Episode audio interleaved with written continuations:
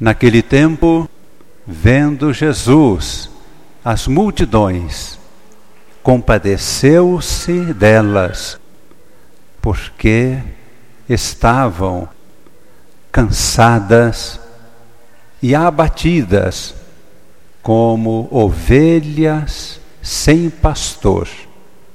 Então disse a seus discípulos: A messe é grande mas os trabalhadores são poucos. Pedi, pois, ao dono da messe que envie trabalhadores para a sua colheita. Jesus chamou os doze apóstolos e deu-lhes poder para expulsar os espíritos maus e para curarem todo tipo de doença e enfermidade. Estes são os nomes dos doze apóstolos.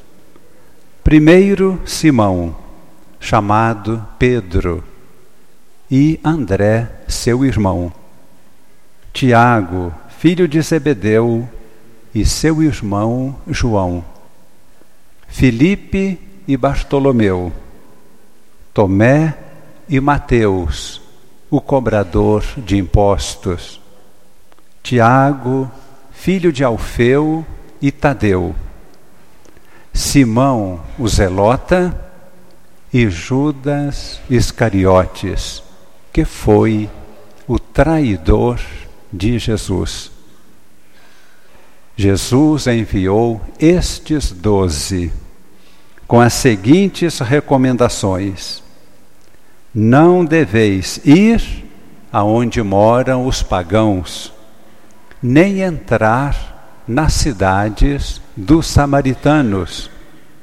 E diantes as ovelhas perdidas da casa de Israel. Em vosso caminho, anunciai: o reino de Deus está próximo. Curai os doentes, ressuscitai os mortos, purificai os leprosos, expulsai os demônios. De graça recebestes, de graça deveis dar.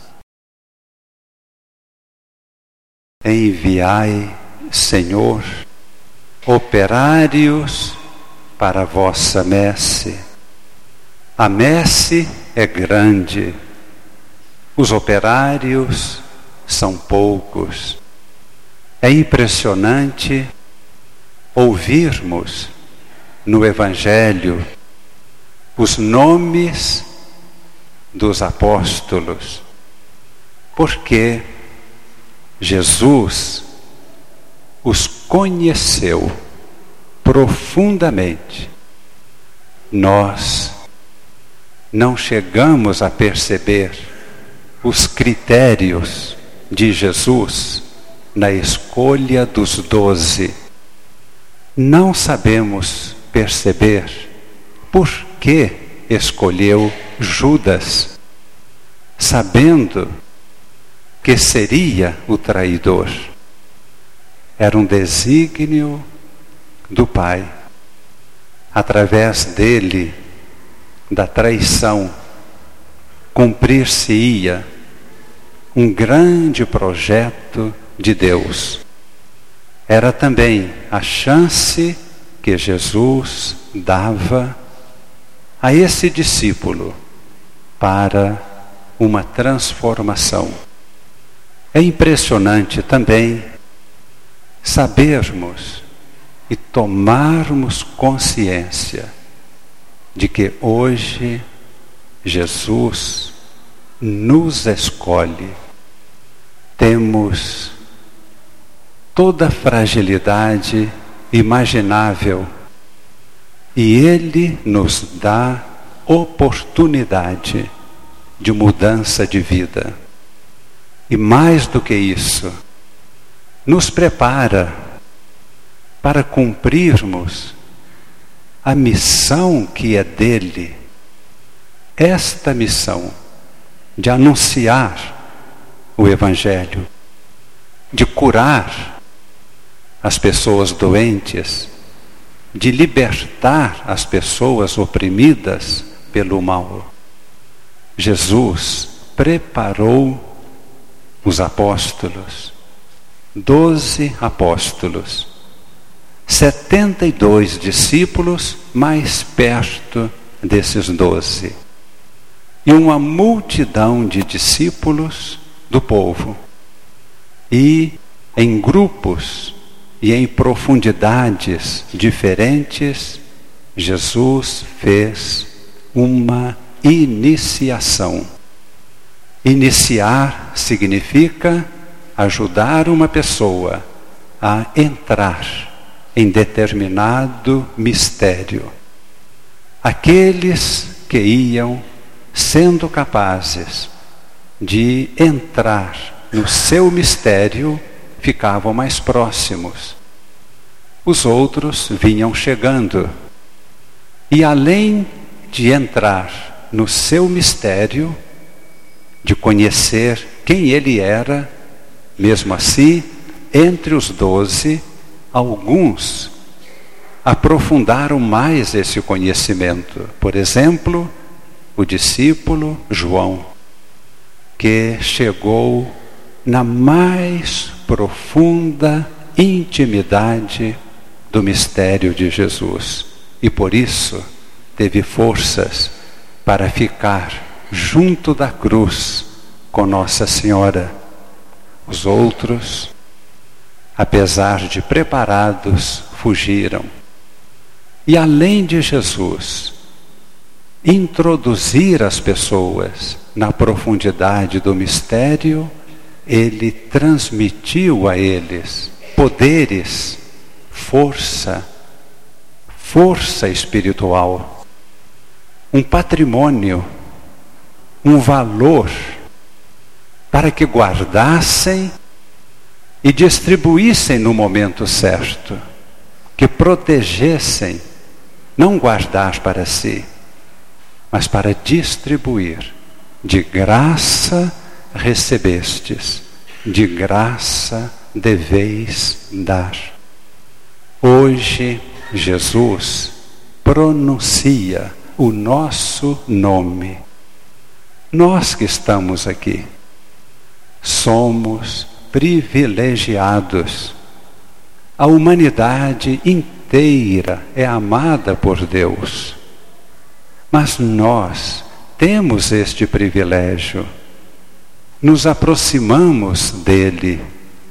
Estamos aqui em volta de Sua palavra, sempre proclamada. É Cristo que proclama a palavra. Estamos em volta do altar. É Cristo vivendo a Sua Páscoa e nos associando à Sua Páscoa. Quando dizemos que hoje Jesus pronuncia o nosso nome, estamos querendo dizer algo mais importante do que apenas imaginar este nome pelo qual nós somos chamados e reconhecidos na nossa sociedade. Na Bíblia, no livro do Apocalipse, encontramos esta breve afirmação: Aqueles que lavarem as suas vestes no sangue do Cordeiro e se aproximarem do trono do Cordeiro, isso após a morte, receberão uma pedrinha, são símbolos, e nesta pequena pedra, o nome um nome novo. Quando Deus pronuncia o nosso nome, Ele pronuncia, Ele faz vibrar dentro de nós a força com que Ele nos gerou desde a eternidade, com uma missão própria que Ele conhece e que nós, pouco a pouco, devemos ir reconhecendo. Hoje estamos contemplando uma grande missão comum. Ouvimos na primeira leitura: Deus faz de nós um povo escolhido, um povo sacerdotal, no meio de todos os povos e nações. Imaginemos, dentro da igreja, nós distinguimos a missão do Papa, dos bispos, dos padres, os presbíteros, em função da igreja, para que ela se organize, seja instruída pela palavra, se santifique e seja enviada em missão. Assim como o Papa, os bispos e os presbíteros têm uma missão dentro da igreja, a igreja toda, todos nós, como povo sacerdotal, temos a mesma missão no mundo, para que o mundo conheça a palavra de Deus, para que o mundo seja santificado e para que o mundo seja transformado numa grande comunhão fraterna. A missão da igreja, que hoje é renovada no coração de cada um de nós. Por isso, o símbolo que colocamos na porta de entrada, a água com flores e o óleo perfumado. Antes de irem para casa, não deixem de tocar com a sua mão direita esta água, conhecendo o símbolo, esse perfume que deve ser levado. Vocês vão levar este perfume de Cristo para dentro da sua casa para o seu ambiente de trabalho, para o seu ambiente de convivência social. É o Espírito de Deus dentro de nós que é esta força, esse perfume, essa vida nova. Que Deus nos conduza com grande felicidade nessa missão que hoje Ele nos entrega.